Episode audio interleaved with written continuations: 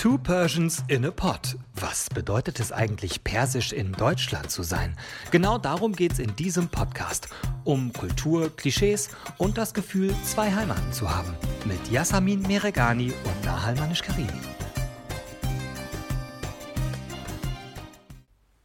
Hallo und herzlich willkommen zu Two Persians in a Pot. Ich bin mir jedes Mal unsicher, ob ich es jetzt nochmal sagen soll oder nicht, aber ich mache es einfach. Ich bin Nahal. Und ich bin Yassi. Schön, dass ihr dabei seid und hallo auch von mir natürlich. Heute, Yassi, sind wir endlich, oder was heißt endlich, aber mal wieder zu zweit. Wir hatten ähm, endlich die letzten paar Folgen ja mal immer wieder mal Gäste da. Aber ich mag es auch, wenn wir mal zu zweit sind, muss ich sagen. Ich finde das auch schön. Vor allen Dingen ähm, ist das irgendwie wieder so ein bisschen back to the roots und ähm, wir können uns einfach mit einem Thema beschäftigen. Und äh, das haben wir natürlich auch heute getan. Ähm, yes. Es geht um ein, finde ich, sehr interessantes äh, Thema, was tatsächlich eine meiner besten Freundinnen, ähm, Steffi, mitunter mhm. vorgeschlagen hat. Und wir beide haben dann darüber gesprochen und auch gedacht, so stimmt, das hat man irgendwie gar nicht so auf dem Schirm. Und zwar, was man eigentlich dafür tun muss, ähm, um Besuch aus dem Iran in Deutschland zu empfangen. Mhm. Ähm, beziehungsweise Besuch eigentlich nicht nur aus dem Iran, sondern aus äh, Ländern, die nicht EU sind oder nicht Schengen-Raum. Ja. Ähm, genau, um quasi seine Tanten, Onkel, Omas und Opas in deinem ja. Fall ähm, ja. zu sehen, wenn die zu Besuch kommen. Aber vorher und das haben wir auch die letzten Wochen nicht mehr gemacht gehabt. Von daher freue ich mich, dass es ähm, jetzt wieder Infos gibt. Wollten wir euch nochmal ein Update über die Situation im Iran geben. Und Nahal, you have got the infos. Danke für die Anmoderation.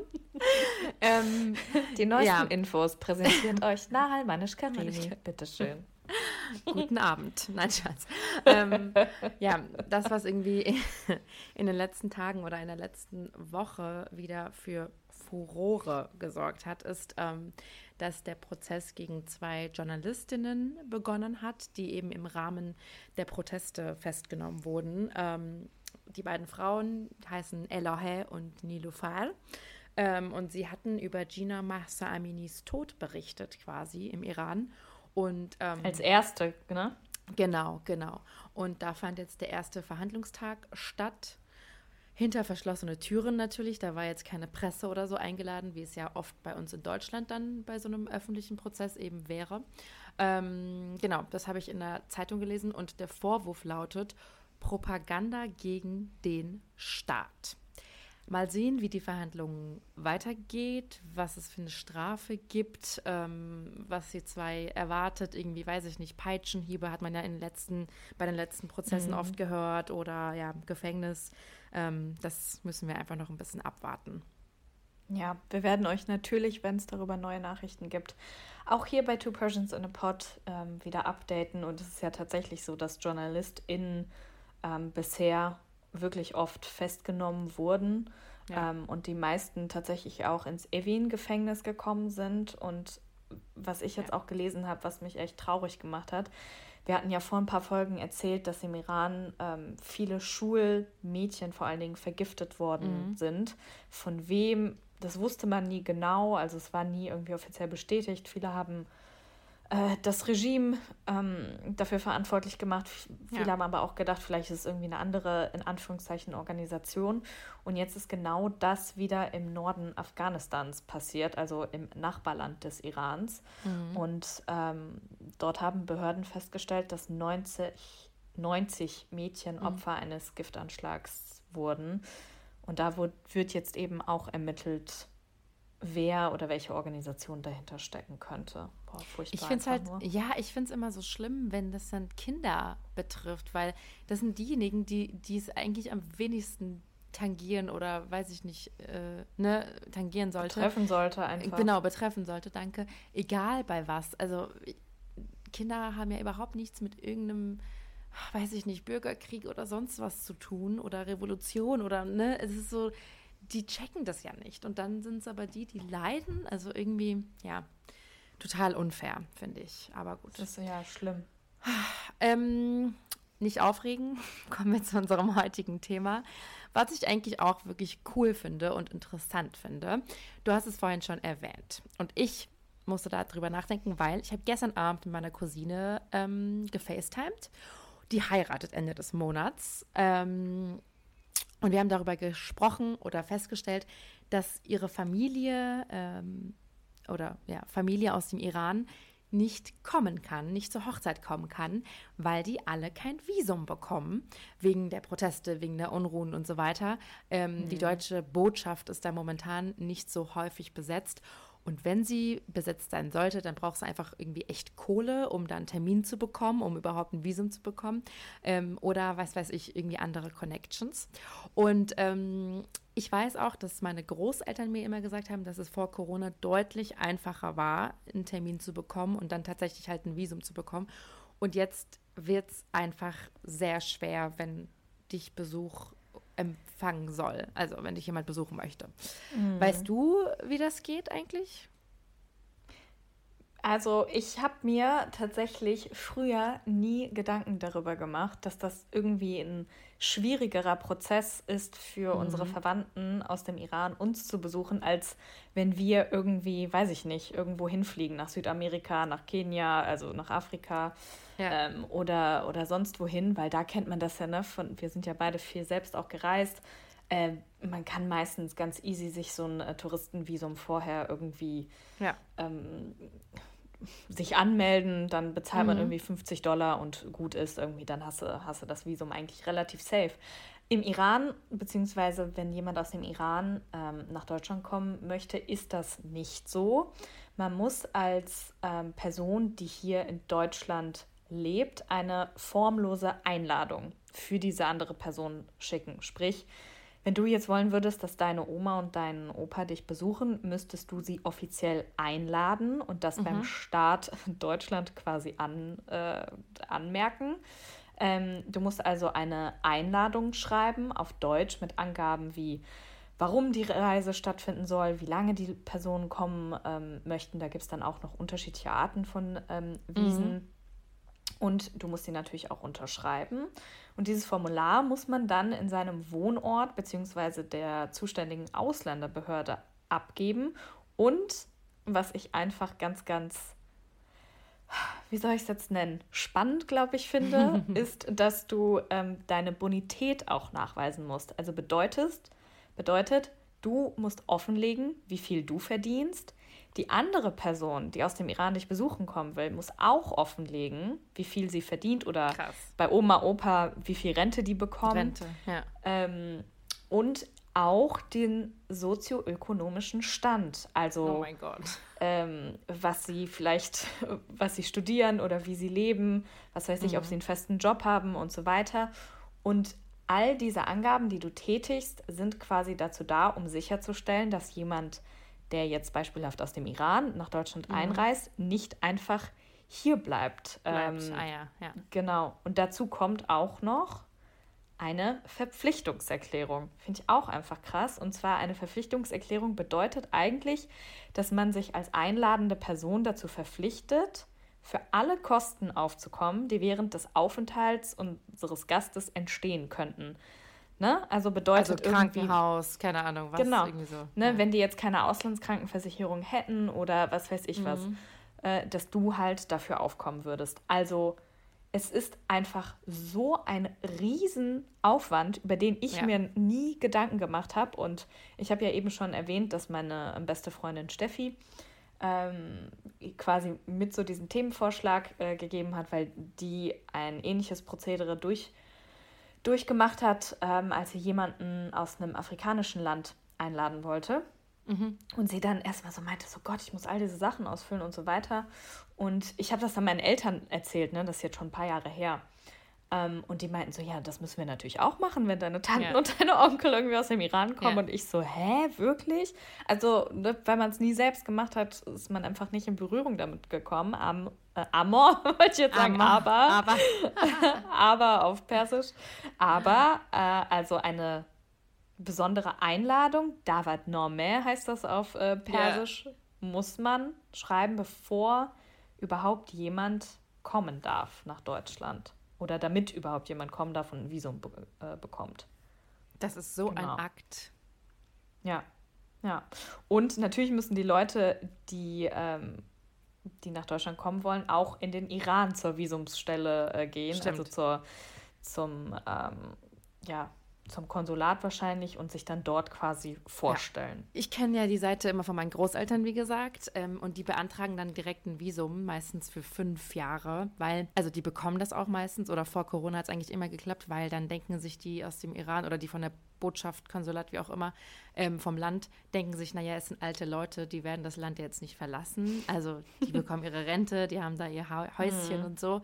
Ähm, deswegen haben die eigentlich meistens wirklich für fünf Jahre ein Visum. Und dann können sie innerhalb dieser fünf Jahre eben so oft hin und her fliegen, wie sie möchten und ähm, immer bis zu drei Monate bleiben.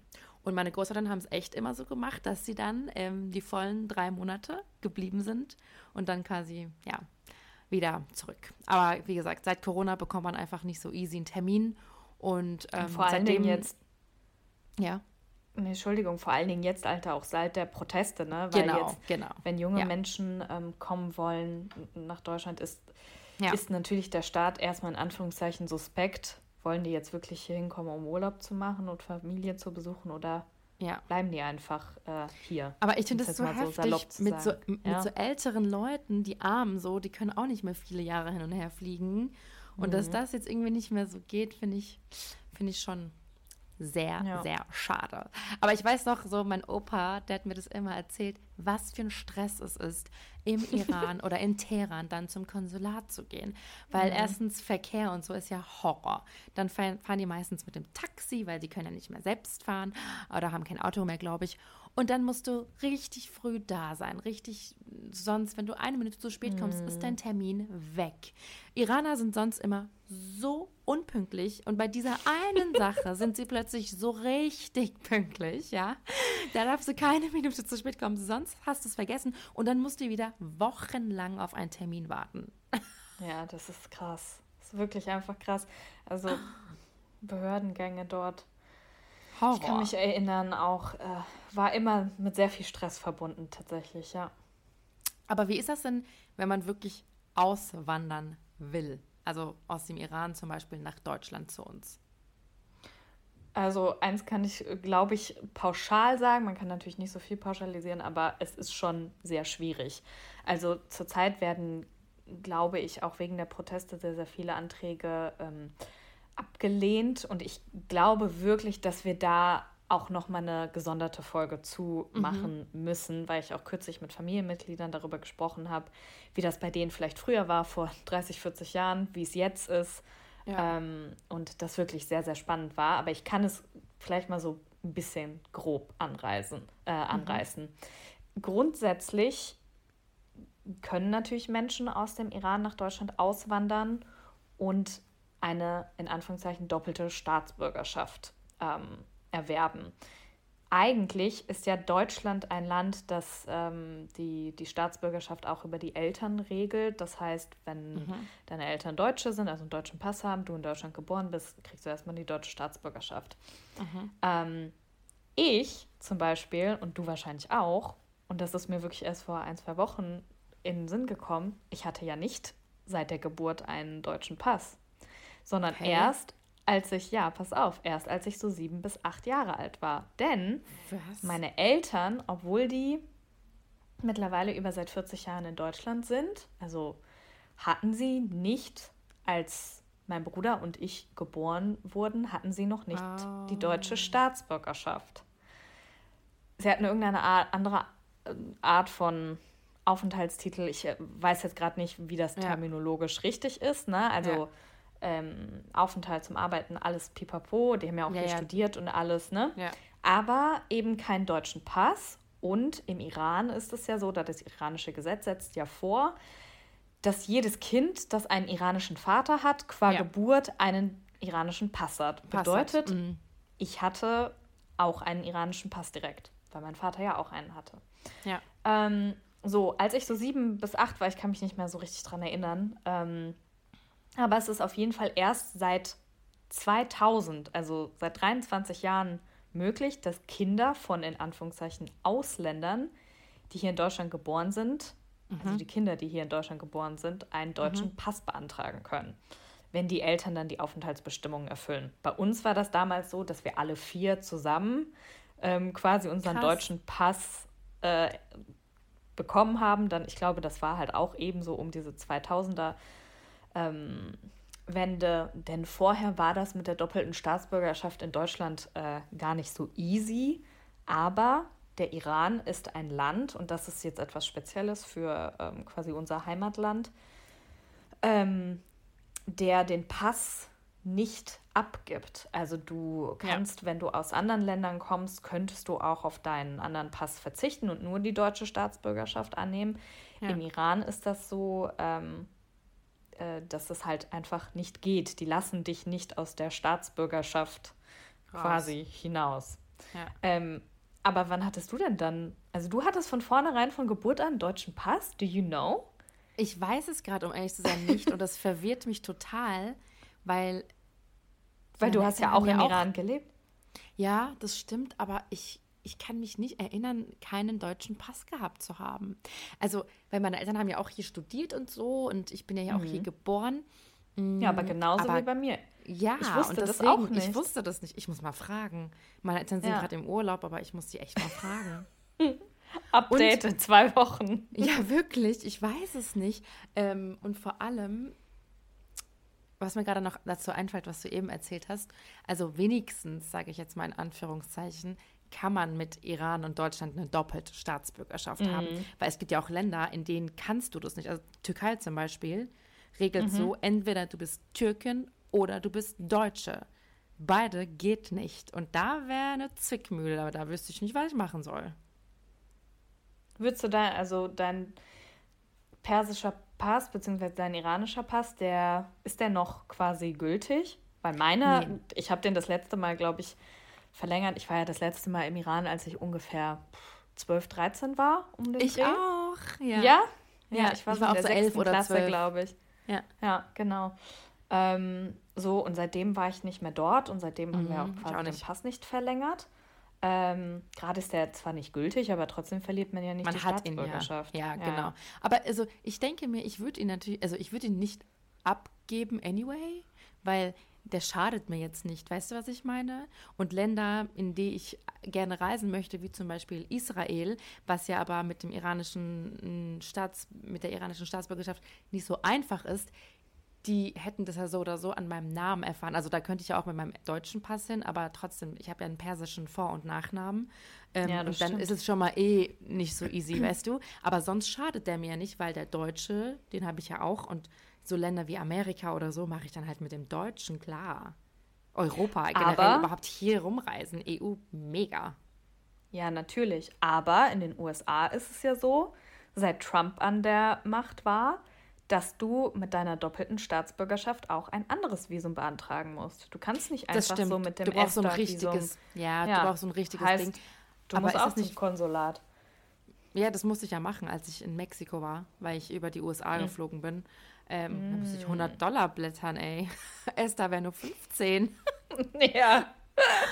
Also ein ja. paar, in Anführungszeichen, Nachteile hat es schon, aber ja. Ähm, ja, das ist, äh, aber ich glaube, wir müssen über dieses ganze wirkliche Einbürgerungsthema wirklich ja. nochmal eine gesonderte Folge ähm, machen und vielleicht die ein oder andere Person dann nochmal ja, zum Interview einladen. Das ist gut. Ich wollte gerade sagen, irgendeine, irgendeine Experte, Expertin oder sowas mhm. brauchen wir da auf jeden Fall.